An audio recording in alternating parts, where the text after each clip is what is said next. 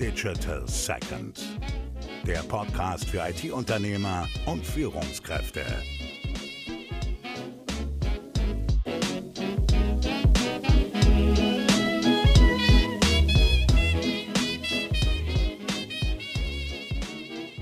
Herzlich willkommen zu einer neuen Folge Analog First, Digital Second.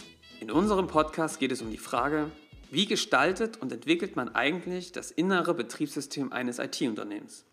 Gemeinsam mit erfolgreichen IT-Unternehmern und Führungskräften besprechen wir, wie sie die Themen wie Fachkräftemangel, die moderne Zusammenarbeit, den Angang neuer Geschäftsbereiche und aber auch Kundensegmente, aber auch der Arbeit am Unternehmen stemmen. Als Unternehmen, aber auch persönlich als Unternehmer und Führungskraft. In diesem Podcast bekommst du konkrete Ansätze und Best Practice erfolgreicher IT-Unternehmer und Führungskräfte zum Aufbau eines erfolgreichen Unternehmens. Du erfährst aber auch dabei, was sie beim nächsten Mal vielleicht anders machen würden. Viel Spaß dabei! Und wir wollen heute über das Thema moderner Vertrieb in der IT-Branche sprechen. Und das mache ich nicht allein, sondern ich habe einen Spezialisten mit äh, dabei. Und zwar Sven Jenichen. Sven kennt mich schon seit einiger Zeit und äh, er ist heute mit dabei und wir möchten über das Thema reden. Hallo Sven. Hallo Johannes. Äh, Sven, sag doch mal ein paar Worte dazu. Wer bist du? Wo kommst du her? Was ist dein Background? Also zuallererst bin ich mal Dresdner okay. und äh, komme von hier, habe zehn Jahre lang ähm, an einer eigenen Unternehmensberatung gearbeitet und mich da auf die komplexen, erklärungsbedürftigen Produkte und deren Vertrieb konzentriert. Mhm.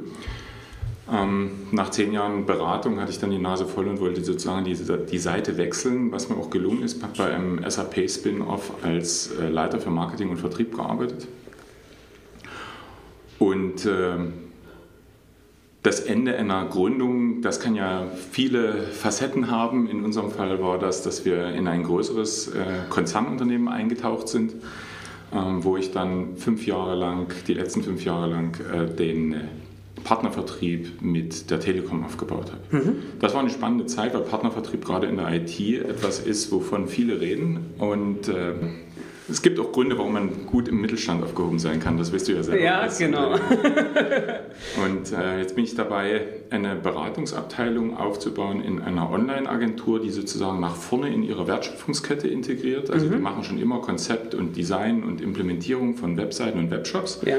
und haben jetzt sozusagen ähm, auch auf, äh, auf Kundennachfrage, auf explizite Kundennachfrage sich überlegt, noch eine Abteilung Strategieberatung vorn wegzuschalten. Also ähm, wie bette ich denn eigentlich meine Online-Aktivitäten insgesamt in meiner Marketing- und Vertriebsaktivitäten ein? Mhm. Das sind strategische Überlegungen, die sich mit dem Kollegen, die jetzt da an Bord sind, nie beantworten lassen. Das ist die Webit, Gesellschaft für neue Medien, und ich bin sozusagen derjenige, der dort die Beratungsabteilung Webit Consulting aufbaut. Cool. Also das heißt, du blickst zurück auf viele Jahre Vertrieb, äh, ja. unterschiedlichste Erfahrungen gemacht. Aus diesem Grund haben wir beide gesagt, lass uns mal über dieses Thema sprechen. Es gibt da ein paar äh, interessante Dinge, äh, die sich einerseits verändern. Ich glaube, vieles ist auch gleich geblieben. Die Frage dreht sich tatsächlich darum, wie, wie baut man denn heute einen modernen Vertrieb in der IT aus? Was glaubst du, was sind so, was, was macht das aus? Was, was, was hat sich verändert? Was ist vielleicht auch gleich geblieben? Hm. Ich glaube, das Zeitalter des, des ähm, klinkenputzenden Vertrieblers, der reinkommt, den Kunden umhaut und wieder rausgeht und äh, mit einer Unterschrift vom Kunden, dieses Zeitalter ist eigentlich im IT-Bereich vorbei. IT-Lösungen sind sehr komplex, mhm. in aller Regel. IT-Projekte sind genauso komplex, zeitaufwendig, binden Ressourcen beim Kunden und beim, beim Dienstleister oder Hersteller. Und der Kunde hat immer das Problem, ähm, der kann unterschiedliche Anbieter ganz, ganz schwer vergleichen, eben weil es so komplex ist.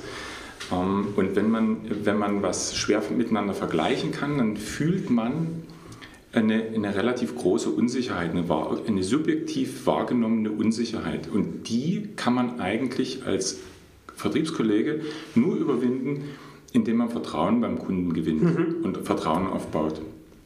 Und ich glaube, das ist der Unterschied. Vertrauen baust du halt nur auf, wenn du eine längere Zeit mit jemandem zusammenarbeitest, klein anfängst, dich beweisen kannst und dann sozusagen für höhere Wein herangezogen wirst. Ja. ja. Das ist, glaube ich, der Unterschied zu, zum reinen Produktvertrieb.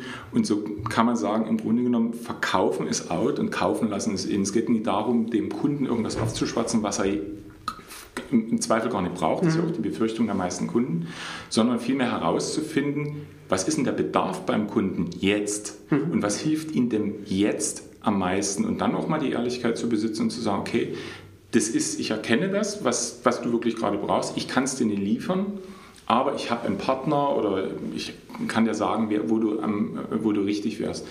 Also so eine, ein Stück weit Beratungskomponente. Das nennt man dann auch Consultative Selling. Ja. Schlagworte gibt es ja viele. Mhm. Ähm, aber dieses, dieses Beraten und diese, diese Ehrlichkeit auch in der Beratung, die, glaube ich, hilft dabei, Vertrauen aufzubauen, das man braucht, um den Kunden überhaupt für sich zu gewinnen. Ja, und da haben wahrscheinlich, das ist wahrscheinlich ein Thema für viele, die jetzt tatsächlich teilweise nur als Dienstleister rangerufen werden, um irgendwie ein Projekt umzusetzen. Und du sagst ganz klar, der Trend muss irgendwie dahin kommen, dass du mit einem Kunden so eine Verbindung aufbaust, dass du ihn über mehrere Projekte äh, begleitest und dass du sozusagen auch so eine gewisse strategische Richtung mit ihm aufbaust. Genau, genau.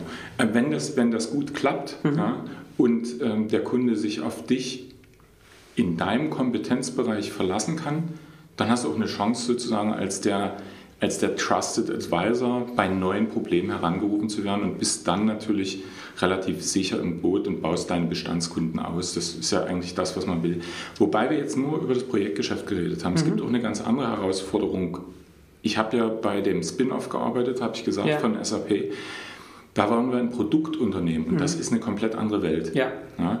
also ein Produktunternehmen baust du auf, weil du ähm, eine IT-Lösung generierst, die für ein relativ allgemeines oder ein, ein, häufig wiederkehrendes Problem, in vielen Kundenorganisationen wiederkehrendes Problem, eine verallgemeinerte Lösung hm. ähm, baust. Wenn du das verkaufen willst, dann geht es eben gerade nicht darum, dich genau jedes Mal auf die besonderen auf die besondere Kundenindividualität einzulassen, die meistens auch wirklich gar nicht so groß ist, ja. sondern du möchtest in relativ kurzer Zeit das fertige, dann irgendwann mal fertige Produkt äh, in großer Stückzahl verkaufen. Mhm. Typischerweise gibt es ja diese Startups, die von VCs äh, finanziert werden, die ganz, ganz doll darauf achten, dass das Ganze auch skaliert und ja. dann, dann, spielen solche, solche Fragen eine extrem, eine extrem hohe Rolle. Und da geht es dann wahrscheinlich auch über Vertrauen, und zwar vielleicht so ein Vertrauen, dass man sagt, wir schaffen es als Unternehmen, eine Expertise aufzubauen in einem Feld, indem wir zum Beispiel über, was weiß ich, guten Content Marketing, über E-Books eine gewisse Platzierung aufbauen, wo die Leute sagen, guck mal, das sind die Spezialisten für das Thema. Mhm. Und Kompetenz. Ich hab, genau, ich habe, es gibt eine Kompetenzvermutung, eine mhm. sehr starke, ja. und die wird dann am besten noch in den ersten Gesprächen und in den ersten Tests irgendwie bestätigt. Ja. Und darüber schaffe ich einen Vertrieb. Ja, also auch da nicht kalt durch die Tür, sondern irgendwie so ein Stück für Stück mehrere Kontaktpunkte aufzubauen und immer mehr Vertrauen zu erzeugen. Sehr, sehr guter Punkt. Also dieses Vertrauen aufbauen, das gelingt über verschiedene, über verschiedene Mechanismen. Also zum einen hast du Empfehlung. Wenn dir jemand sagt, der und der ist gut äh, und du denjenigen, der dir die Empfehlung gibt, kennst und dem vertraust, mhm. dann färbt dieses Vertrauen vom Empfehlungsgeber auf dem Empfohlenen ab. Klar. Ja, das ist im Grunde so eine Art Reputationstransfer durch eine Empfehlung. Mhm. Es wäre also eine gute Idee für ein Startup, sich an irgendjemanden Vertrauenswürdigen dran zu hängen, an, an irgendeinen Verband, an irgend sowas, dem man per se erstmal vertraut. Ähm, eine andere gute Idee ist es, eine, möglichst schnell eine große Nutzerbasis aufzubauen, dass man sagen kann, okay, es, die Empfehlenden, also die anderen Nutzer, die sind alle anonym, aber es sind so viele, dass sich sozusagen der Schwarm gar nicht täuschen kann. Ja. ja? Ähm, und auch das generiert Vertrauen bei demjenigen, der als erstes auf einen, äh, auf einen, auf einen neuen Anbieter guckt. Mhm. Und gleichzeitig eine möglichst geringe Einstiegshürde. Ja. Also sozusagen so mal so einen Testdrive mal zu machen, mal auszuprobieren, mal zu erleben, wie das Produkt ist. Ähm, und ähm, da ist die Herausforderung allerdings dann, dass man diesen Vertrauensvorschuss, den der Kunde ihm dann gibt, weil er, sich, weil er seine Zeit aufwendet, um das ja. auszutesten, dass man den auch wirklich ähm, ähm, rechtfertigt und wiedergibt. Ja. Also das ist, glaube ich, auch was, was, was, was, wir, was man ja immer wieder beobachtet. Ne? Man kann heutzutage viel ausprobieren und es gibt irgendwie schöne Einstiegsprodukte und die werden auch hoch angepriesen, aber wenn die dann nicht das halten, was sie irgendwie versprechen, dann bricht der ganze vordere Sales-Funnel dir wieder weg, weil es irgendwie nicht richtig was gebracht hat. Also das finde ich eine gute Message, dass man sagt, du musst immer ganz klar das Ziel haben, dass du immer wieder die, die Erwartungen, die es da gibt, deutlich übertriffst, damit ja. sie merken, wenn sie sich für dich entscheiden, auch wenn sie vielleicht erstmal noch nicht viel dafür bezahlen, ist es immer eine gute Entscheidung und so kann man auch Stück für Stück dieses genau. Vertrauen genau. aufbauen. Und bevor sie sich für dich entscheiden können, müssen sie dich ja aber erst finden. Deshalb bist du, liegst du mit deinem Content Marketing, ja. mit dieser Idee total goldrichtig. Wenn ich sage, verkaufen ist out, kaufen lassen ist in, dann meine ich auch, dass es nie darum geht, in der Anonymität, wir reden, reden ja vom Produktvertrieb, mhm. also eine große Vielzahl, wie erreiche ich die übers Internet mhm. beispielsweise. Mhm. Dort sind die aber erstmal alle anonym. Ja. Und ich weiß nicht, ähm, wer jetzt konkreten Bedarf hat. Also kann ich niemanden gezielt ansprechen und ich darf es vielleicht auch gar nicht. Permission Marketing lässt grüßen, ja. weil ich keine Erlaubnis habe und ähm, Datenschutzgrundverordnung überdies. Soll's ja? So soll es ja geben, genau demnächst. So, jetzt ist die Frage, ähm, wie, wie, wie schaffe ich das? Indem ich möglichst viele Krumm auslege, sodass man im Netz über mich stolpert, dass derjenige, der wirklich einen Bedarf hat, mich auch findet. Ja. Und dann die Möglichkeit hat, dieses Vertrauen, über das wir gerade gesprochen haben, aufzubauen. Ich glaube, das ist dann nochmal so eine, so, eine, so eine zusätzliche Aufgabe. Das ist, sehe ich allerdings nie so sehr als Vertriebsaufgabe, weil ehrlich, ein guter Vertriebler, der kann keine Webseite programmieren. Nee. Ne? Und da siehst du schon, offensichtlich arbeiten da Menschen, die sich mit Marke darstellen und Kommunikation, mhm. also die Marketingabteilung, und Menschen, die sich mit persönlicher Kommunikation, eher Vertrieb, ähm, auskennen, die arbeiten irgendwie zusammen im Prozess. Im, im Englischen heißt er auch Lead to Revenue mhm. Prozess. Mhm. Und das zeigt eigentlich ganz deutlich, das ist ein Prozess, der so arbeitsteilig ist in dem größeren Unternehmen, dass es dafür unterschiedliche Abteilungen gibt. Ja. ja. ja. Äh, darüber will ich gleich noch mit dir sprechen. Ähm, ein was finde ich jetzt ganz interessant noch an der Beobachtung oder was, was wir auch immer mehr merken ist, der Unterschied zu, ich putze eine Klinke und ich stehe bei dem vor der Tür und sage, hallo, hier bin ich, haben Sie schon mal was von unserem Produkt gehört?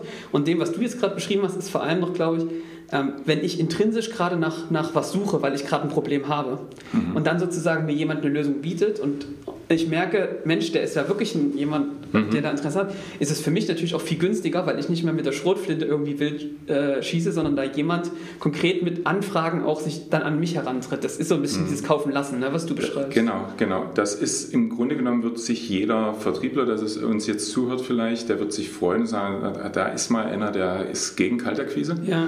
Cool, Kaltakquise macht sowieso niemand gern. Ja. Ähm, korrekt. Und die Marketingkollegen, die werden sagen, oh Gott, was redet der denn? Das bedeutet ja jetzt, dass wir diejenigen sind, die irgendwie dafür sorgen müssen, dass jemand Bedarf hat. Also eigentlich, ich habe ja gesagt, Bedarf haben die, die Kunden entweder von sich aus oder eben gar nicht. Ja. Was ist denn jetzt aber mit einem neuen innovativen Produkt? Innovative Produkte lösen ja meistens, ein, meistens, nie immer, mhm. meistens ein bestehendes Problem, für das es schon eine substitutive Lösung gibt. Ja. ja. Also Airbnb ist eigentlich nichts Neu Neues, ja. Also es ist eine neue Art und Weise, wie ich jetzt meine Unterkunft buche. Mhm. Aber dass ich woanders hinfahre und irgendwo anders schlafe, bisher in einem Hotel, ja. das ist eine, ein bestehendes Problem. Ich will woanders schlafen mhm. und das ist auf eine bestimmte Art und Weise schon gelöst. Ja. Insofern ist es eigentlich nicht so wahnsinnig innovativ die Art und Weise, wie äh, Angebot und Nachfrage zusammenkommen und dass es jetzt andere Anbieter gibt, mhm. nämlich private, das ist ein bisschen anders. Ja. Ja, und das ist, das ist innovativ und die Kollegen vom Marketing, die müssen jetzt mir, dem ursprünglich alten Hotelbucher, mhm. klar machen, dass das andere, das Substitut sozusagen, ja. was Cooles, Neues ist. Das ist, wäre eine Möglichkeit. Oder irgendwelche anderen Vorteile hat, weshalb ich es nutzen sollte. Aber die Aufgabe liegt dann klar beim Marketing. Und also, die freuen sich jetzt gar nicht. Das heißt, die Rollen verschieben sich da auch ein bisschen. Ja, ein Stück weit schon. Ja. Ich habe gerade einen, ähm, einen Kunden gehabt, der, der gesagt hat, wunderbar, Lead Management einzuführen und da mehr in Richtung Marketing, Content Marketing aufzubauen, mehr dahin zu verschieben. Das würde dazu führen, dass meine Vertriebskollegen 80 Prozent ihrer Zeit sparen. Das ist nämlich die Zeit, in der sie irgendwelche Netzwerkveranstaltungen mhm. besuchen, auf der Suche nach potenziellen neuen Kunden und, und Kaltakquise betreiben.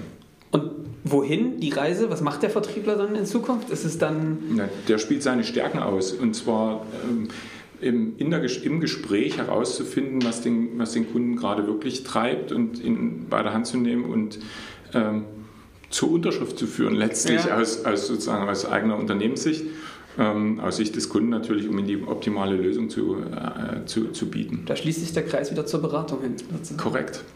Okay, dann haben wir gerade ein Thema schon angeschnitten, ähm, was wir auch beobachten bei vielen unserer Kunden und was ich glaube, was ein Trend ist gerade, ist das Thema dass ich versuche als IT-Unternehmen, was früher tatsächlich einfach auf eine Anfrage, wir brauchen das und das, mhm. äh, direkt mit einem Anforderungsheft mhm. eine Lösung entwickelt hat, mhm. dass ganz oft der Wunsch besteht, wir wollen gerne ein bisschen früher schon mitspielen. Ja? Wir wollen nicht am Ende hm. nur bei der Ausschreibung irgendwie ein Angebot mit abgeben, wir würden gerne die Entwicklung mitgestalten aus unterschiedlichen Aspekten. Einerseits, wir könnten da schon große Fehler, die da vielleicht in der Ausschreibung sind, mhm. vermeiden. Auf der anderen Seite, wenn man früher mit dabei ist, ist wahrscheinlich die Wahrscheinlichkeit, dass man dann später mit umsetzt, wahrscheinlich auch höher. Was ist denn deine Erfahrung? Wie schaffe ich das denn als ein Unternehmen, was vorher klassisch einfach ein Anbieter war für eine Lösung oder entwickelt hat, da schon früher einzusteigen mit in diese Konzeption quasi? Mhm. mhm. Also ähm, Johannes, ich glaube, die Entwicklung einer Lösung, das ist ein Prozess, bei dem Menschen intensiv miteinander arbeiten. Ja. Intensiv und, und das auch über einen längeren Zeitraum. Mhm. Und so intensives, längeres Zusammenarbeiten, das ist eigentlich was ziemlich Intimes. Nie, weil das jetzt hier irgendwie anstößig ist, sondern weil man sich näher kommt, weil man sich eröffnet, weil man neben, dem, neben der Arbeit auch andere Themen bespricht und, und, und. Und ähm, auf der anderen Seite ist die Frage, wie schaffe ich denn das möglichst zeitig in so eine Entwicklung einer Lösung einzutreten? Mhm. Zeitig würde bedeuten in der Ideenphase. Ja. Oder, oder genau genommen in der Phase, wo aus einer Inspiration oder aus mehreren Inspirationen die man sich irgendwo gesammelt hat. Man übergeht in die Konkretisierung und Aufbereitung von Ideen, von konkreten Ideen, die dann zu irgendwelchen Lösungen werden. Ja. Und genau hier ist, denke ich, die, die Schwierigkeit. Du hast recht, wenn du sagst, eine ganze Reihe von IT-Unternehmen versucht, möglichst zeitig da dabei zu sein. Mhm. Das ist wie bei einer Party. Da werden ganz viele Leute eingeladen, ja, die sorgen alle für Inspiration, uh, ja. super. Aber wenn die Party fortschreitet und sozusagen zum Höhepunkt kommt, mhm. ja, das passiert dann, dann finden die Gespräche in der Küche statt. Ja. Ja. Und da sind bei Weitem nicht mehr alle dabei. Manche haben sich vorher schon verabschiedet, andere sitzen jetzt dann dabei, weil sie sich irgendwie ausgezeichnet haben. Ja. Und jetzt kann man sich natürlich fragen, wie lässt sich oder wann lasse ich mich denn inspirieren? dazu, also wann veranstalte ich überhaupt eine Party? Mhm? Mhm.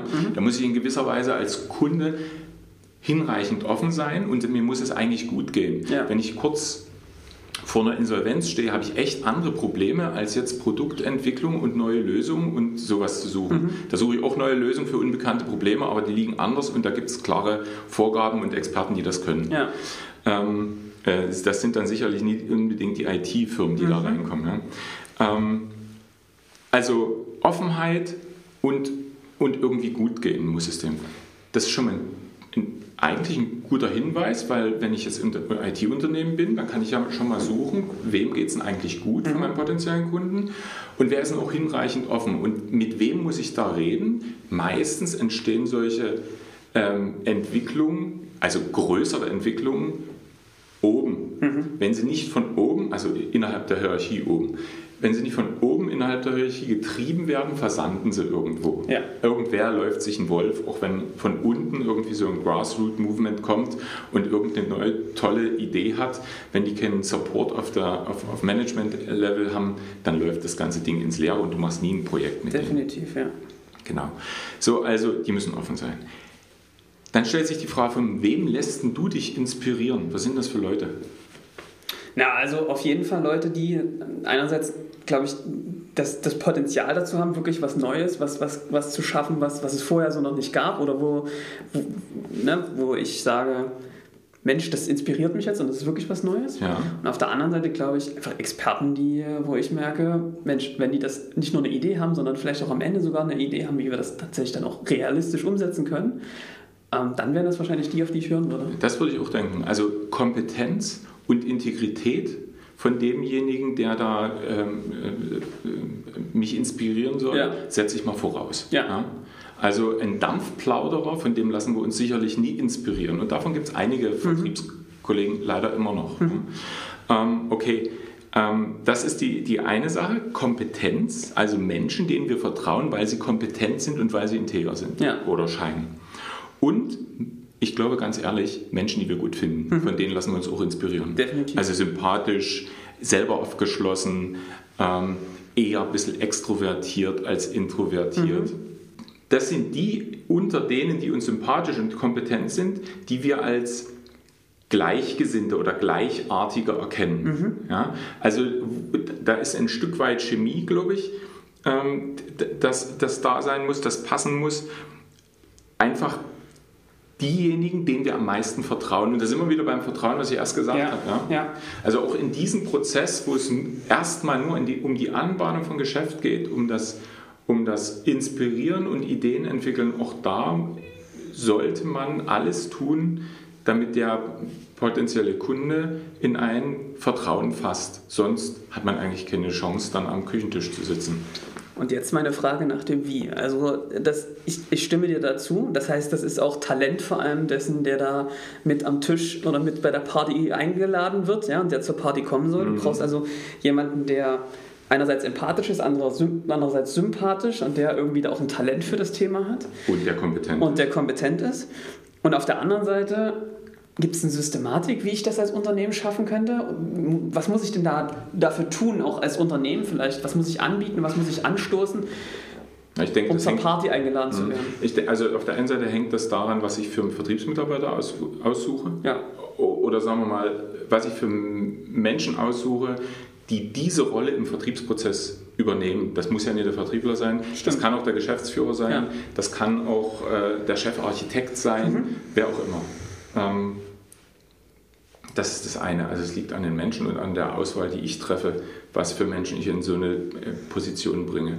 Und das andere ist, ähm, äh, wie finde ich offene Kunden, die überhaupt bereit sind zu, so, zu solchen Schritten und wie adressiere ich dort ähm, die, die, das obere Management-Level. Ja. Ja, das, sind die, das sind die beiden Hauptaufgaben. Ja. Da gibt es unterschiedliche Wege. Da jetzt einen herauszuheben, glaube ich, bringt keine Punkte. Aber das, sind, das, das Ziel muss sein, wirklich einzugrenzen und sich also Mittel und Wege zu schaffen, äh, sich selbst darüber im Klaren zu sein, wo man seine Stärken hat und mit wem man besonders gut kann. Ja. Analogieflüsse von bisherigen Kunden Ja. helfen da zum Beispiel.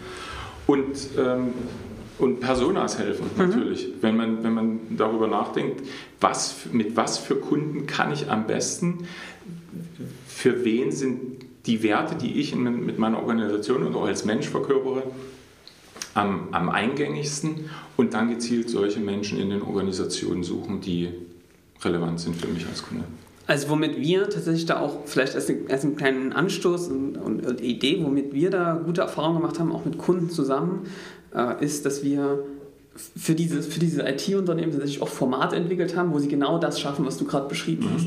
Also wo sie auch relativ schnell mit äh, Entscheidern, auch mit, mit, mit Top-Entscheidern ihrer bisherigen Kunden, aber auch neuerer Kunden nochmal auf einem neuen Level zusammensitzen und ganz gezielt solche Formate schaffen, um einerseits neue Ideen für das Unternehmen zu generieren und auf der anderen Seite aber auch nochmal zu zeigen, was können wir, in welchen Bereichen stehen wir, äh, stellen wir neue Lösungen her.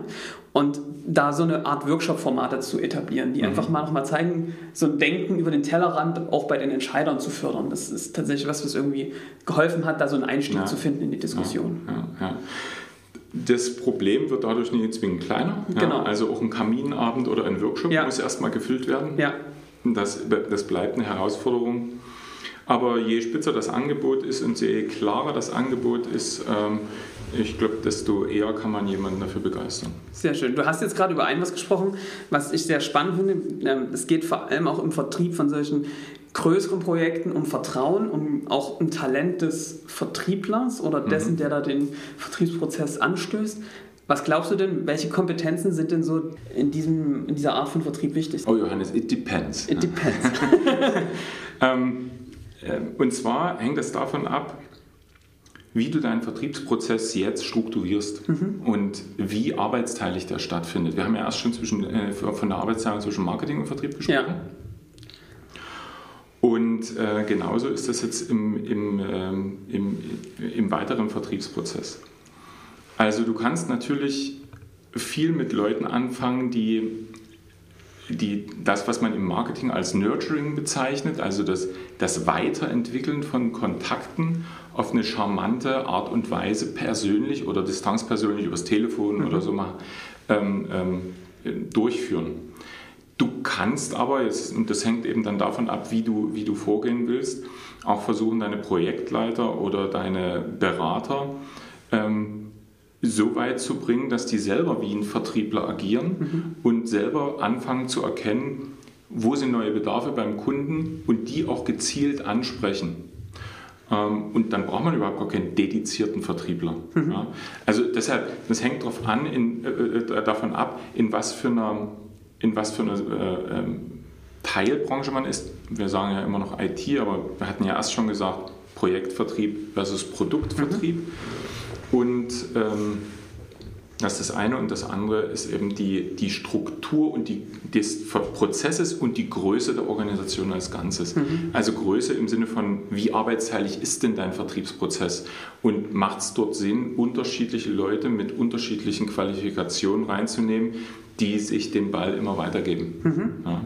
Okay. Davon, davon hängt das ab. Ja. Eine allgemeingültige ähm, Regel würde ich da nicht aufstellen wollen. Ich denke, ich persönlich denke, ja. dass jemand, der so ein eher so einen Consultative Selling Ansatz mitbringt, mhm. in der direkten Kundenkommunikation besser aufgestellt ist als ein reiner Produktverkäufer. Mhm weil die es in der Regel nicht gelernt haben. Ähm, ich habe bei der Telekom relativ viele von diesen Produktverkäufern kennengelernt, ja. weil, die äh, weil die sich echt schwer tun damit, ähm, über das eigene Portfolio hinausgehende Wünsche entgegenzunehmen und irgendwie adressieren zu können. Mhm. Ja, das ist eine Frage von Flexibilität. Ja, also tatsächlich auch man sagt das ja immer so daher, aber tatsächlich wirklich einen Bedarf zu erkennen und auch wenn der mal außerhalb des Feldes liegt, das ich bediene, äh, den zu adressieren und zu sagen, das ist gerade das, was sie eigentlich wirklich, was sie wirklich brauchen. Ja. Und äh, dafür gibt es die und die Lösung, die ja. auch mal außerhalb meines Feldes liegen. Ja, genau. Weil die sind anders, die sind jahrelang anders geschult worden. Die haben jahrelang gesagt, das und das und das und das und das liegt in deinem in deinem Korb ja. und das bitte verkaufen und mhm. das darstellen, was da die Vorteile sind und, und, und, so weiter. Und die sind in dem Modus verkaufen. Mhm. Und die aus diesem A-Modus rauszukriegen, verkaufen es out, ja. kaufen lassen es in und reinzubringen in so eine Begleitung und Beratung des Kunden, das ist ziemlich schwierig. Da fährt man, glaube ich, besser, wenn man einen extrovertierteren Berater nimmt, der ähm, sich darauf ein bisschen mehr fokussiert. Mhm. Jetzt hast du auch in der, in der Vergangenheit mit dem ganzen Thema Key Account Management, äh, glaube ich, auch einiges zu tun gehabt und hast selbst große Accounts betreut. Und das ist, äh, glaube ich, ein sehr, sehr spannendes Feld, ist aber auch äh, damit verbunden, dass man irgendwie anders verkauft als jetzt jemand, wie du es gesagt hast, der, der rausgeht auf Veranstaltungen und immer wieder neue Kunden dazugewinnt. Man muss da irgendwie anders äh, verkaufen. Kannst du mal einen Einblick geben, was macht dieses Key Account Management aus und, und was sind denn aus deiner Sicht so die, die Wege, wie man sowas erfolgreich auch als Unternehmen oder, auch ja, als, als Vertriebler für sich aufbaut und äh, betreibt? Mhm. Mhm.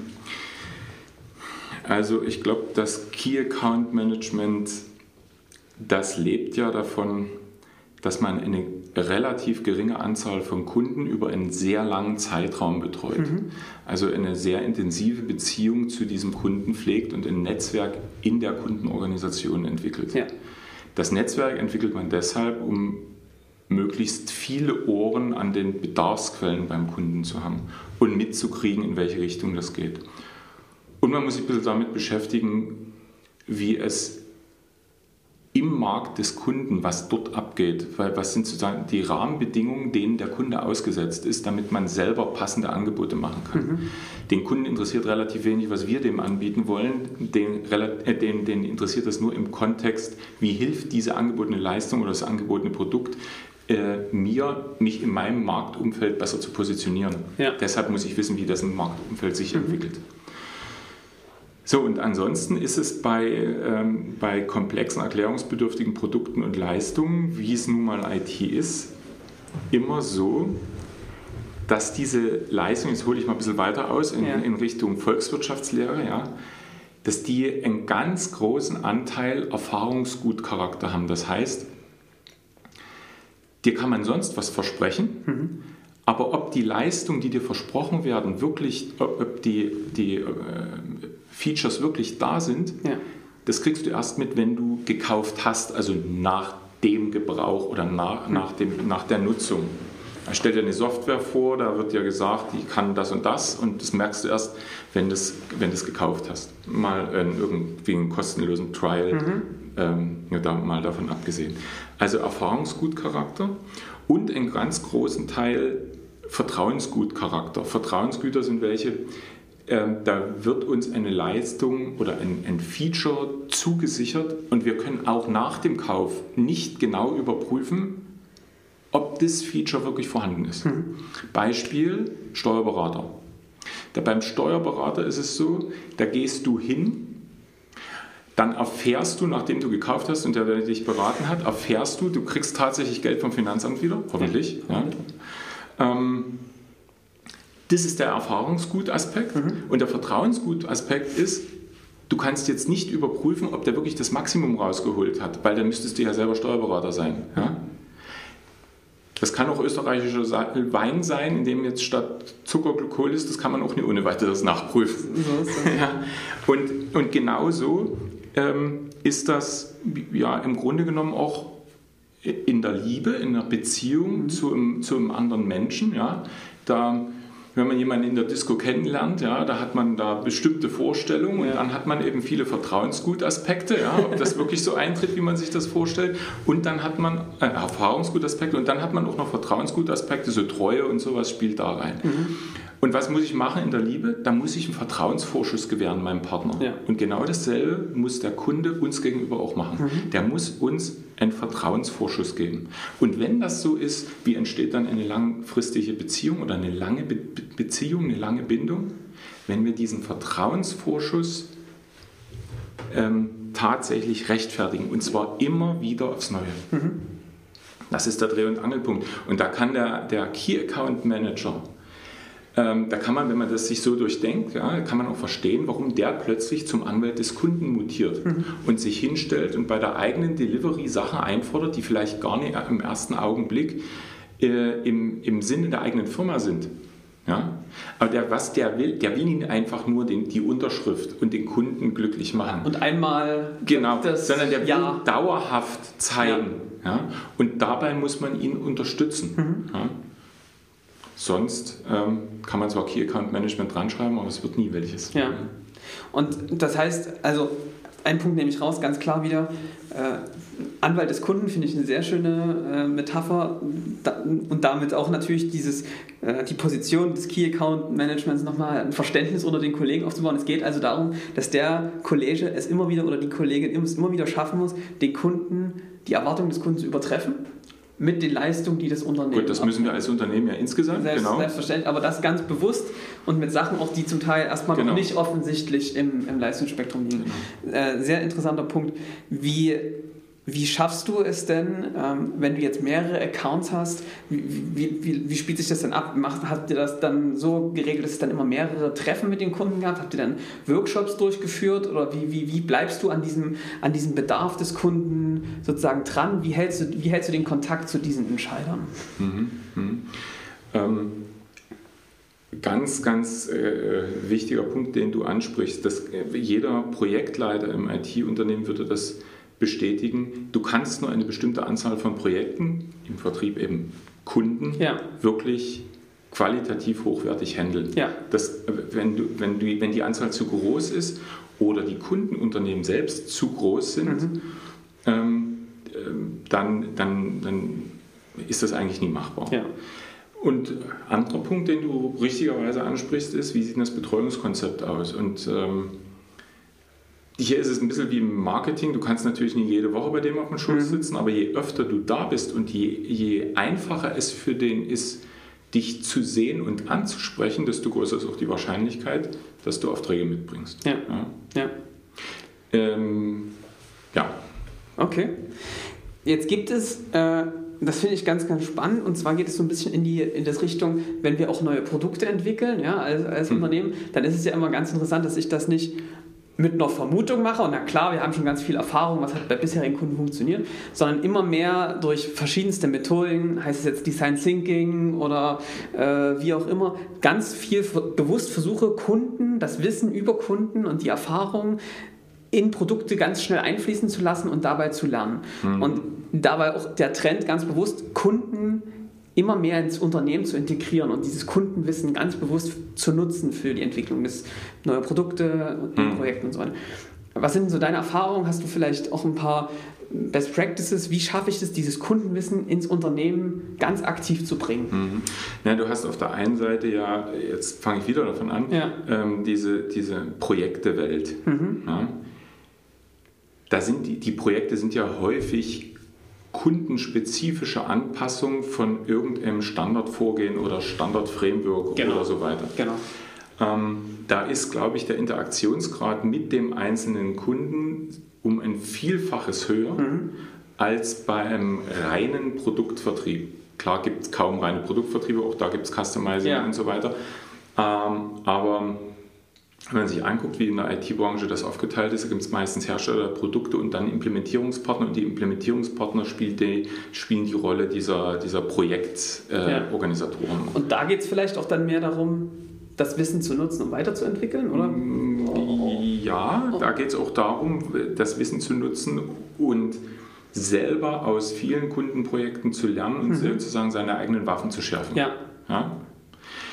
Bei dem Produktunternehmen, das steht vor einer ganz anderen Herausforderung. Ich hatte ja eingangs gesagt, da ist es so, dass die, dass die äh, möglichst in kurzer Zeit möglichst viel absetzen sollen und ähm, dort sich eben gerade nicht auf die einzelnen Wünsche eines einzelnen Kunden einstellen, wenn man es ganz brutal Ja, sagt. ja. Ja. Trotzdem sind sie darauf angewiesen, damit sie keine Entwicklung am Markt vorbei machen, ähm, Kundenfeedback zu integrieren. Ich habe ja in dem Spin-off gearbeitet, Ja. wir haben ein neues Produkt geschaffen. Auch da war das so, das war für einen bestimmten Markt, Kfz-Zuliefererindustrie. Niemand von uns hatte bisher damit zu tun. Ja. Natürlich mussten wir Informationen darüber zurückbekommen ins, ins Unternehmen. Die Frage ist nur, wann ist es ein anekdotisches Wissen und wann ist es wirklich verallgemeinerbares, Ja. ähm, äh, ein, ein verallgemeinerbarer Trend, der für den ganzen Markt gilt. Ja. Also bin ich gerade dabei, einen goldenen Henkel für diesen speziellen Kunden zu entwickeln oder ist das wirklich ein allgemeineres Feature? Ähm, was haben wir gemacht? Wir haben damals äh, auf eine total coole Art und Weise zusammengearbeitet. Der Vertrieb hat versucht, systematisch, so Requirement Engineering, ja, ist ein bisschen übertrieben gesagt, Ja. aber ähm, systematisch Anforderungen zu erfassen, neue Sachen mitzubringen und im Wiki des Unternehmens, also zu Hause sozusagen Ja. ins Wiki reinzuschreiben, in so eine Art Entwickler-Backlog. Ähm, dann hat sich der Chefarchitekt hingesetzt und manchmal auch in bilateraler Absprache aus den User Stories, könnte man ja sagen, aus den User Stories ähm, versucht, die so zu transformieren, dass ein Entwickler die versteht und die zu priorisieren, um sie dann in die Sprints einfließen zu lassen. Ja? Und sage ich ja, cool. Ja? Das war eine echt, äh, ein echt, echt cooles Zusammenspiel. Ähm, auf der anderen Seite höre ich auch von, von Unternehmen, dass, dass dort ähm, permanent äh, auf den Vertrieb geschimpft wird, so nach dem Motto, naja, die Vertriebler sind draußen beim Kunden und trinken dort nur Kaffee, in, in Klammern, nehmen keine Anforderungen auf. Ja. Ähm, und spielen sich dann hier als Anwalt des Kunden auf, haben auch gesagt, warum das so, äh, so Ja. sein könnte, stehen unter Erfolgsdruck und müssen, müssen Umsätze bringen. Ähm, und gleichzeitig sind sie aber das Eingangstor ähm, für, für Informationen, für ja, Kundenwissen. ja, Ja. Genau. Und das ist so ein bisschen ein Spannungsfeld, was es in manchen Unternehmen gibt. Ja. Die Vertriebler versprechen mehr, als wir leisten können. Ja, kann sein. Ja. Wie cool wäre es denn, wenn der Vertriebler diese Anforderungen sammeln würde, einkippen würde und als Feedback so eine Art Roadmap, die gar nicht veröffentlicht wird, Ja. aber die er kennt, wo die Reise hingehen wird. Das hilft jedem Vertriebler ungemein bei seiner Argumentation vor Kunde. Auf jeden Fall. Ja. Ja. Und das ist auch äh, das ist ein, ein Vorgehen, ähm, das man in einem, in einem Produktunternehmen sehr wohl auch leben kann. Ja. das funktioniert nicht nur im Kleinen, das kann auch im Großen funktionieren. Und im Großen habe ich natürlich noch eine Sache, die ich anzapfen könnte. Außer den Vertrieblern, die direkt ihr Ohr am Kunden haben, habe ich in einem größeren Unternehmen meistens auch eine Marketingabteilung. Und eine Marketingabteilung kümmert sich unter anderem auch um Marktforschung und hat Kompetenzen im Bereich Marktforschung und Trendanalyse und kann diese Sachen aufbereiten und ist damit eigentlich auch eine coole Quelle für ähm, Wissen, wo sich Märkte hinbewegen, welche ja, und auch welche Feature nachgefragt werden könnten, weil man diese, diese Marktforschungsmethoden ja auch anwenden kann bis runter äh, zur Produktentwicklung. Also das hängt aber wirklich von der Größe des Unternehmens ab. Die meisten mittelständischen Unternehmen haben nie eine Marketingabteilung mit 20, 30 Mitarbeitern, wovon fünf nur Befragungen machen. Das muss man auch können. Das ist auch Spezialwissen, Das keine stimmt. Frage.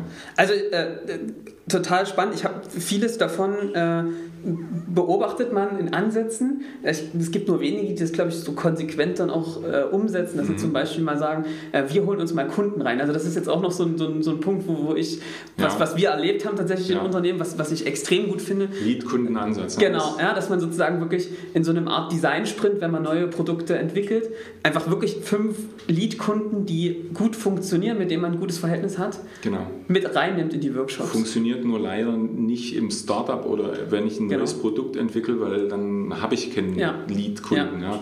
Dann versuche ich jemanden dazu zu bringen, ähm, bei Jugendforscht mitzuspielen. Richtig. Und äh, das ist beliebig schwer. Ja, genau. Also für ein bestehendes Unternehmen eine coole Sache, für neue Unternehmen manchmal ein bisschen schwierig. Okay, super. Äh, Jetzt habe ich noch eine Frage und zwar, wir haben die ganze Zeit immer über diese verschiedenen Bereiche gesprochen, Marketing, äh, Vertrieb, Entwicklung. Äh, irgendwie ist das immer mehr gefallen, da verschieben sich die Rollen, die müssen zusammenarbeiten. Da ist, der, da ist die Message, ist klar, arbeitet besser zusammen. Wenn wir jetzt uns die Unternehmen angucken, sind ganz oft das tatsächlich auch getrennte Abteilungen. Ja?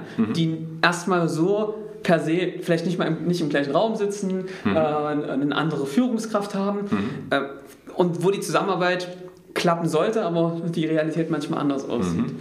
Was glaubst du denn, wie, wie müsste es denn funktionieren? Dass, wie müssten die Abteilungen denn miteinander zusammenarbeiten?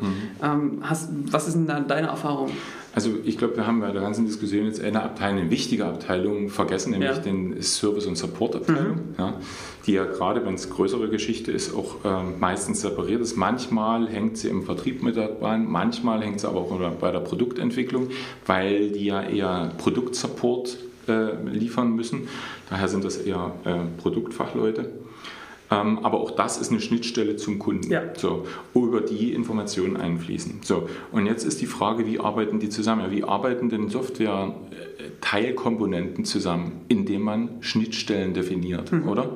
So, und genau das könnte man zumindest zwischen Marketing und Vertrieb machen. Das Ganze nennt sich im Rahmen von, des, des Lead-Managements Marketing and Sales Alignment, also das Zusammenführen von Marketing und Vertrieb.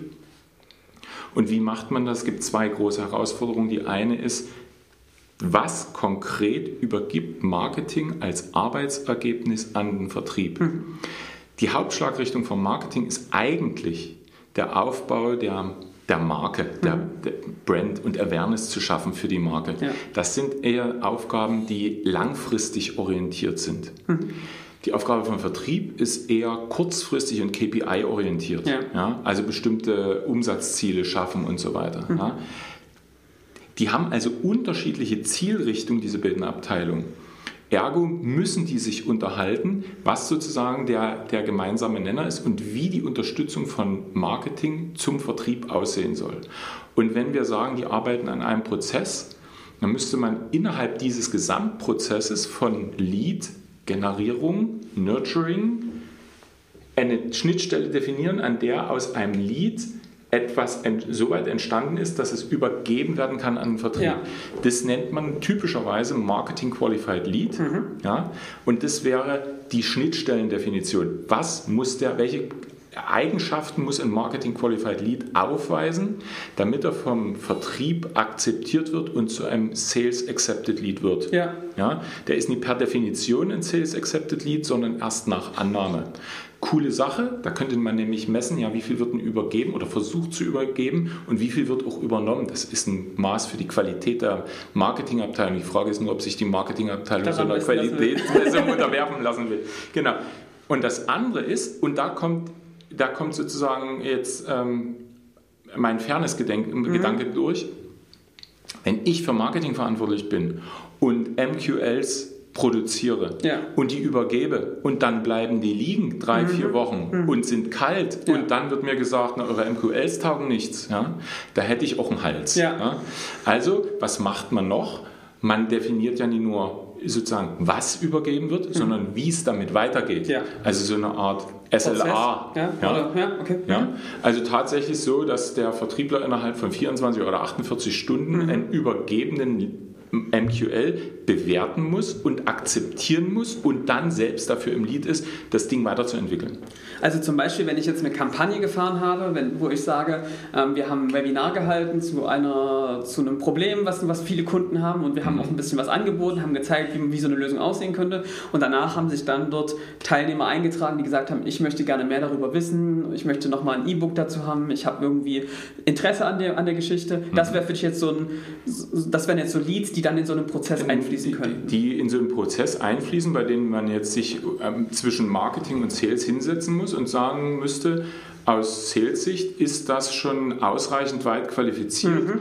Haben wir genügend Ressourcen, solche Sachen schon nachzuverfolgen, ja. nachzuverfolgen? Oder sind das welche, die erstmal noch äh, einen irgendwie gearteten Anreicherungsprozess durch das Marketing durchlaufen müssen, das äh, White Paper noch hinschicken? White Paper und Webinare sind tendenziell Formate, für Menschen oder für, für äh, Konsumenten, die sich oder Kunden, die sich in der Customer Journey ziemlich weit am Anfang befinden, mhm. so in der Consideration Phase. Ja. Da muss man als Vertriebler meistens noch nie dabei sein. Mhm. Das ist noch sowas, wo ich sagen würde, mm, okay, Richtung so Bottom of the Funnel yeah. werden, werden andere Informationen abgefragt. Was haben sie für Referenzen und sowas so in die genau. Richtung genau. oder Detail, Produktdetails. Wenn sowas passiert, dann ist der Vertriebler sicherlich der Richtige, der das rüberbringen muss. Aber die, die Definition, ab wann fange ich als Vertriebler an, das Ding weiter zu bearbeiten, mhm. hängt ein Stück weit davon ab, wie viel Arbeit ich insgesamt habe, ja. ja. wie ich meine Ziele schaffe mit dem, was ich insgesamt habe, ob ich weiteres Futter brauche und auch verarbeiten kann ja. und ist jeweils unternehmensabhängig. Also was ich jetzt rausgehört habe, ist einerseits das Thema wenn wir sowas machen wollen und wenn wir sagen, wir wollen irgendwie einen modernen Ansatz fahren und, und, und so, ein, so eine Möglichkeit mit, solch, mit Content Marketing zum Beispiel zu fahren mhm. und wir das miteinander verknüpfen werden, brauchen wir irgendwie Ziele, die ähnlich sind, so die zumindest miteinander verbunden sind, ja, die, die genau. aufeinander auf, einzahlen. Andererseits musst du irgendwie End-to-End, -end, sagt man ja so schön, ja, mal den Prozess durchdenken, wie durchläuft denn so ein Lead irgendwie einerseits das Marketing, aber auch den Vertrieb und ich muss vor allem die Schnittstellen definieren, ja, also in welcher Zeit wird es übergeben, in welcher Qualität, wie bewerten wir die? Genau. Und ich muss, also dieses Prozess durchdenken, das ist sozusagen der Lead-to-Revenue-Prozess bei uns, ja. in unserem Unternehmen. Genau. Parallel dazu durchläuft der Kunde, früher hat man gesagt, eine Einkaufsentscheidung, eine mhm. Beschaffungsentscheidung. Ja? ja? Damit haben sich Einkäufer äh, beschäftigt, wie sowas aussieht. Mhm. Heutzutage heißt das Customer Journey. Mhm. Ja? So, aber der Kunde hat seinen eigenen Prozess ja. und den kann man von außen beobachten, aber schlecht steuern. Ja. Man kann mal was hingeben, damit es ein bisschen wie ein Katalysator wirkt, Mhm. aber letzten Endes kann man eine Entscheidung beim Kunden nicht beschleunigen. Ja. Wenn die Gremien dort aller vier Wochen tagen, tagen die aller vier Wochen und nie, weil wir das wollen, aller drei Wochen. Ja. So. Und ähm, sich jetzt die Definition des eigenen Prozesses, das ist richtig, das muss man machen. Und das sozusagen linken zu den Phasen der Customer Journey. Wo steht der und wie passt das zu unserem äh, Vertriebsprozess? Ja, und auch bei so einer Customer Journey Erstellung ist wahrscheinlich wieder die Zusammenarbeit zwischen den verschiedenen Abteilungen wichtig, weil Ja. die einen schauen sozusagen eher vorne Ja, äh, genau. drauf ja, und die anderen kennen, haben, haben die Erfahrung, wie das dann weiter hinten in der Customer Journey aussieht. Genau. Ja. Äh, Sven, ich danke dir vielmals. Es waren total spannende Einblicke aus der Welt des äh, Vertriebs, Key Account Management. Und was wir mit jedem unserer Gäste immer machen, ist Mhm. tatsächlich auch nochmal so die Frage, äh, du persönlich als, äh, als äh, jemand, der sozusagen da auch viel unterwegs ist, der in dieser Welt vieler Informationen äh, sich bewegt, schon seit vielen Jahren, was sind denn so für dich eigentlich deine persönlichen Tools, was, was nutzt du so im Alltag, um mit den Informationen und dem ganzen Wissen, was dir sozusagen generiert, umzugehen? Mhm. Was, was ist da, was da sind deine Tools, was sind deine Best Practices? Also mein wichtigstes Tool im Sinne von wirklich ähm, physisch anfassbares Ja. Tool ist mein Handy. Okay. Ja, ohne mein Handy bin ich praktisch kopflos. Ja. Ich kann mit meiner Frau keine Termine machen.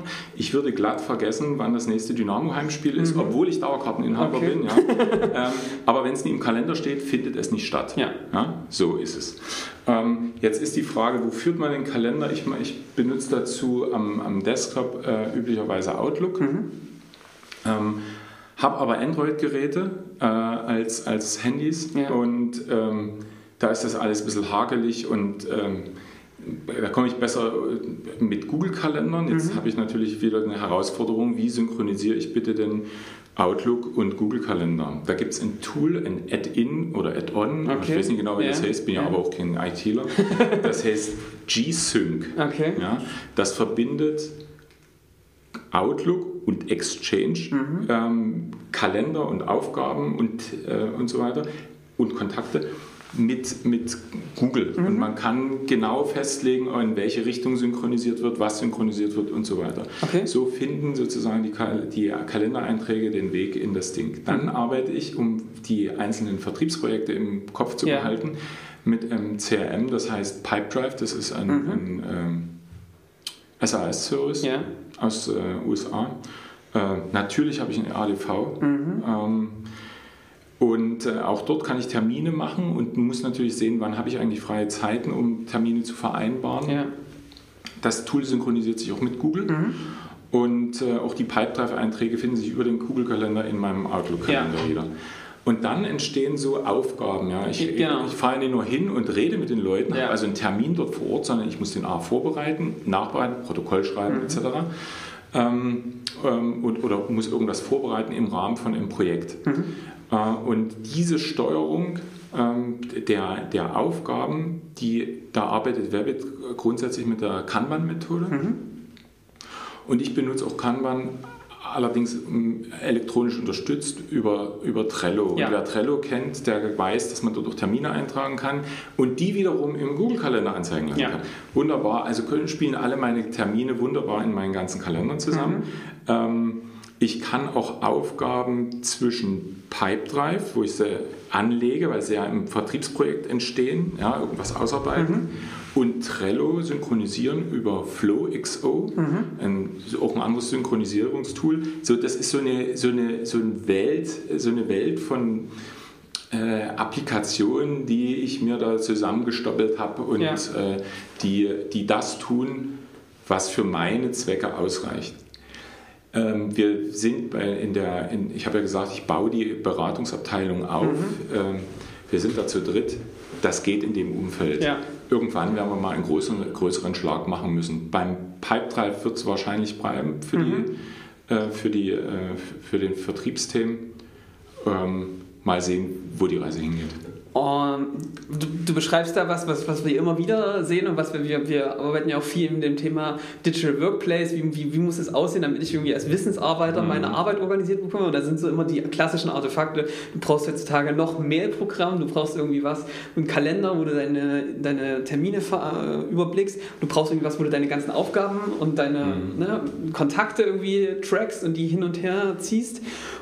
Ähm, wie ist das bei dir? Hast du irgendwie einen Wissensspeicher? Wo legst du dir OneDrive. Wissen ab? Okay. Ich benutze OneDrive zum, ich habe so wie du so ein Microsoft Surface ja. und ein Pen dazu. Ja. Und nutze die Funktionalitäten auch gleich, um in OneDrive mitzuschreiben mhm. bei, bei Terminen. Ja. Ich nutze nicht die OCR-Funktionalität. Mhm. Ich lasse es so, wie es ist, geschrieben. Ich kann es genau. ja lesen. Ja. Und andere können meine Schrift in der Regel auch lesen. Das hilft? Ja, das hilft, äh, äh, unbedingt.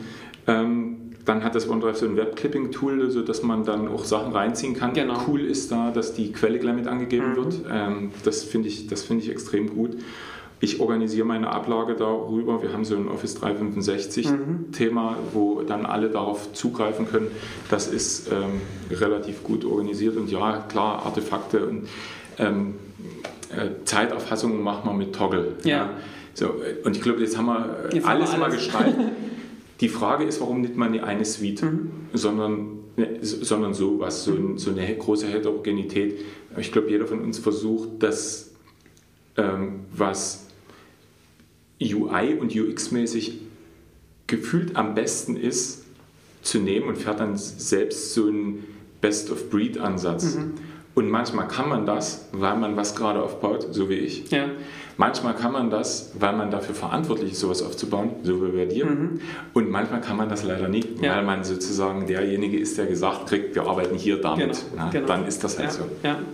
Äh, aber spannend und was man ja was man merkt, ist, es vermischt sich auch immer mehr, dass du dann tatsächlich die Sachen auch mobile nutzen kannst und dass du einfach, also ich Definitiv. tatsächlich, ich kann mit, mit allen Tools, was wir nutzen, ja. wir sind in der G Suite tatsächlich sehr äh, verankert, äh, ich kann einfach fast alles, was ich mache, auch vom Handy aus machen und ja. das, ist, das liebe ich. Also mhm. weil der Laptop kann mit, aber er muss einfach eigentlich gar nicht äh, mit dabei sein. Okay, sehr, sehr spannend. Jetzt ist noch ein weiteres Thema neben den ganzen Tools. Ähm, die Frage, Routinen. Ich glaube, Routinen be bekommen heute eine, eine große äh, Bedeutung. Hast du Routinen? Wie startest du in den Tag? Was, sind, was hast du da Routinen, die, du, die sich immer wiederholen? Hm. Also in den, in den letzten fünf Jahren hatte ich ähm, weniger Routinen, als ich sie jetzt habe. Mhm. Das liegt daran, dass ich damals sehr viel mehr Homeoffice gemacht habe und sehr viel mehr unterwegs war, als ich es jetzt bin. Ja. Jetzt bin ich viel im Büro und meine, mein, mein Tag beginnt damit, dass ich erstmal rumgehe und allen guten Tag sage. Ja, das ist sehr gut. Das ist, ähm, das ist auch so, glaube ich, gewollt. Ähm, verteiltes Arbeiten ist, hat unbedingt Vorteile. Mhm. Es hat aber auch ein paar Nachteile. Die Bindung zwischen den Leuten lässt nach, ganz ja. automatisch, weil man sich seltener sieht. Und das genieße ich jetzt. Mhm. Das äh, genieße ich jetzt, wenngleich ich dort auch der sozusagen der Stubenälteste bin. Mhm. ähm, äh, das ist etwas, was ich mache und dann ähm, nach, dem, nach dem Rundgang und des Fassens der täglichen äh, Vormittagsflasche Wasser mhm. ähm, wird der Rechner angeschaltet und was mache ich dann als erstes? Das ist so ein Eintrag im Toggle, der heißt Zeiterfassung Mailing, Social Networking mhm. und kriegt den Tag Selbstorganisation. Mhm. Wahlweise auch gerne mal äh, Marketing. Mhm. Ja. Was mache ich da? Also erstmal start, starten, dass die, die, die Systeme starten und dann geht es los mit, ähm, mit ungefähr einer Dreiviertel bis einer Stunde Social Networking. Mhm. Also ich pflege dann meinen Twitter-Account, ich gucke, welche von meinen äh, wichtigen ähm, Partnern zu welchen Themen was geschrieben haben, was ich retweeten kann, was kann ich, äh, ich nutze die, die äh, gebotenen Links, um selber mal was äh, zu lesen und ja. einzusteigen. Ähm, und das Ganze ist nach, na, wie gesagt, einer Dreiviertelstunde mhm. beendet. Die angelaufenen Mails vom Vorabend noch äh, bearbeitet und dann geht die eigentliche produktive Arbeit los. Super. Ähm, und ein, ein, also sehr, sehr spannend. Es gibt, wir wollen da auch in Zukunft noch ein bisschen reingucken, was sind so die, die Routinen äh, der Unternehmer, weil es äh, total interessant ist, wie sich da über, den, über das Arbeitsleben da verschiedenste Sachen herausgebildet haben. Ein Thema, was worauf wir uns auch in dem Podcast konzentrieren und was, äh, glaube ich, viele Unternehmer umtreibt, ist, ähm, man hat viele Aufgaben, die, sage ich mal, eher operativ sind, ja, mhm. die zu tun sind und wo man, das, das ist Tagesgeschäft, würde man sagen. Mhm.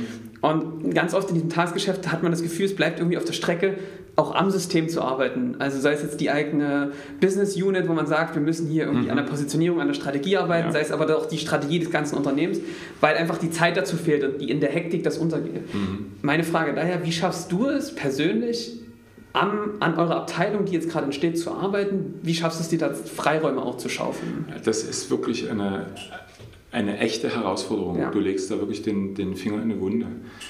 Ähm, ich versuche das ähm, und das klappt nie jedes Mal, mhm. aber ich versuche das ähm, ähm, mit zwei Ansätzen. Zum einen nehme ich mir feste Zeiten vor und vereinbare die mit anderen, sodass ich sozusagen ein Commitment auch eingehe.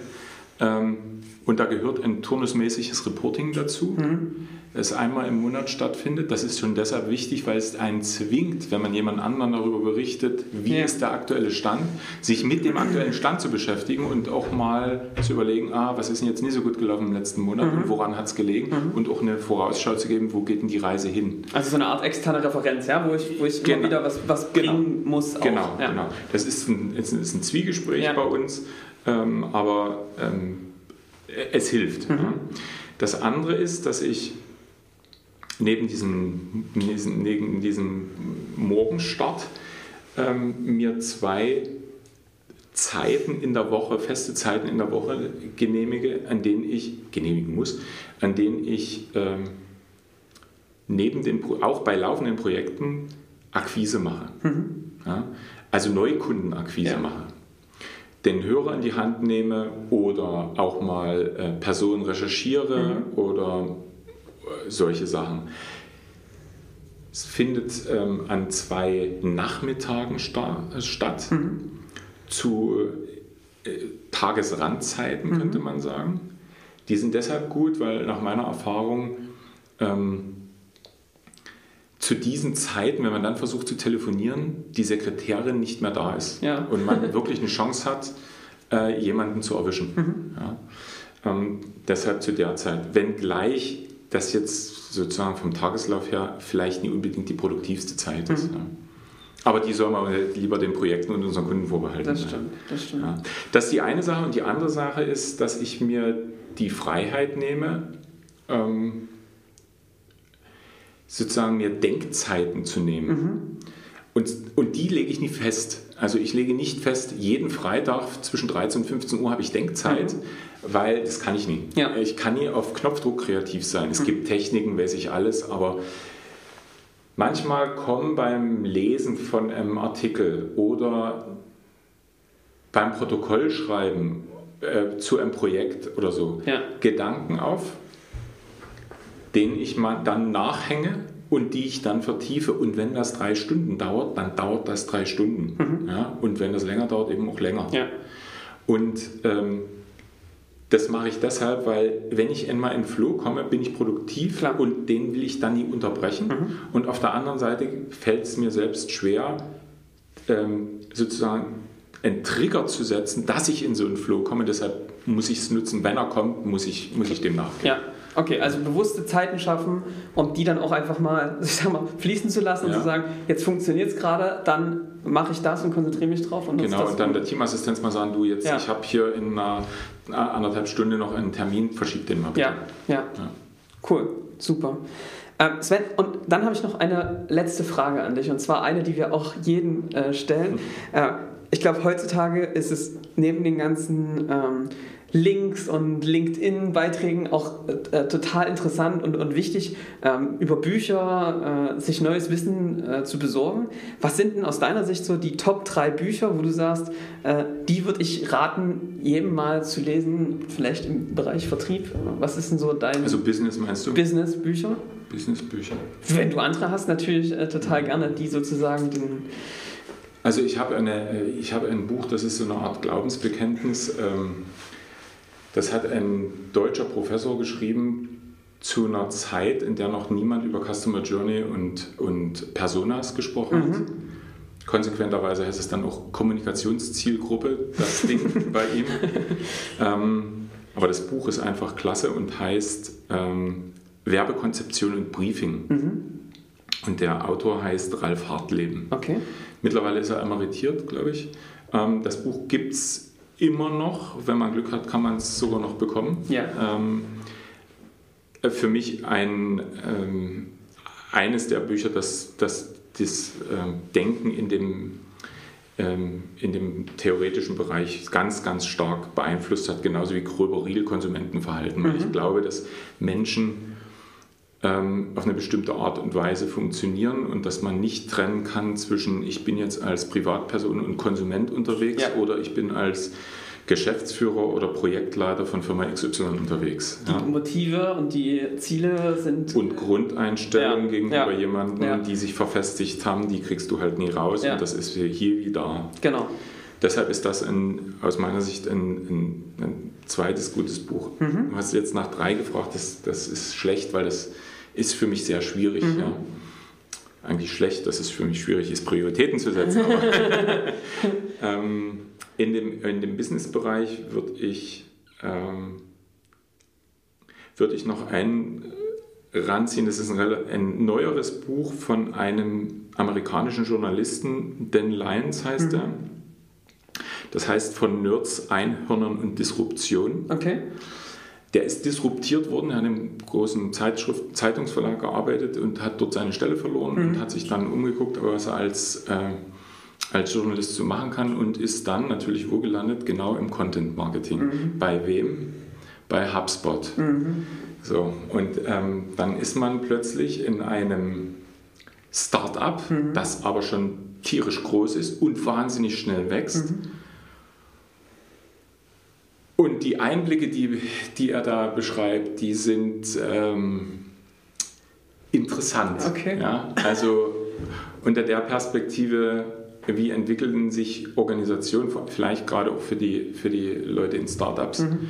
die jetzt einen nicht so ganz organischen Wachstumspfad einschlagen, äh, für die vielleicht mal lesenswert. Ja. ja. Und dann gibt es noch eine ganze Reihe anderer Bücher, die, die spannend sind Ganz einfach, weil sie uns als Menschen, denke ich, einfach weiterbringen. Komm, sag noch mal eins. Eins sage ich noch. Das heißt Selbstdenken, eine Anleitung zum Widerstand. Mhm.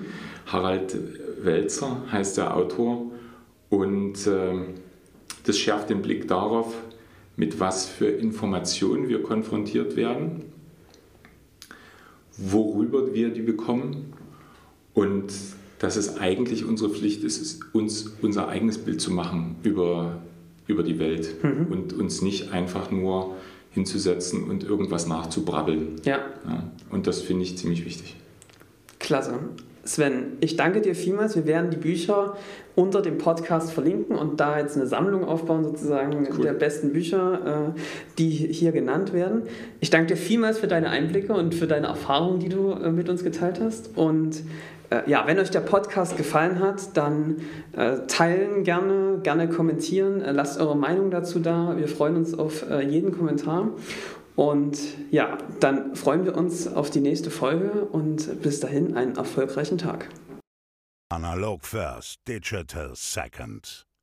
Der Podcast für IT-Unternehmer und Führungskräfte.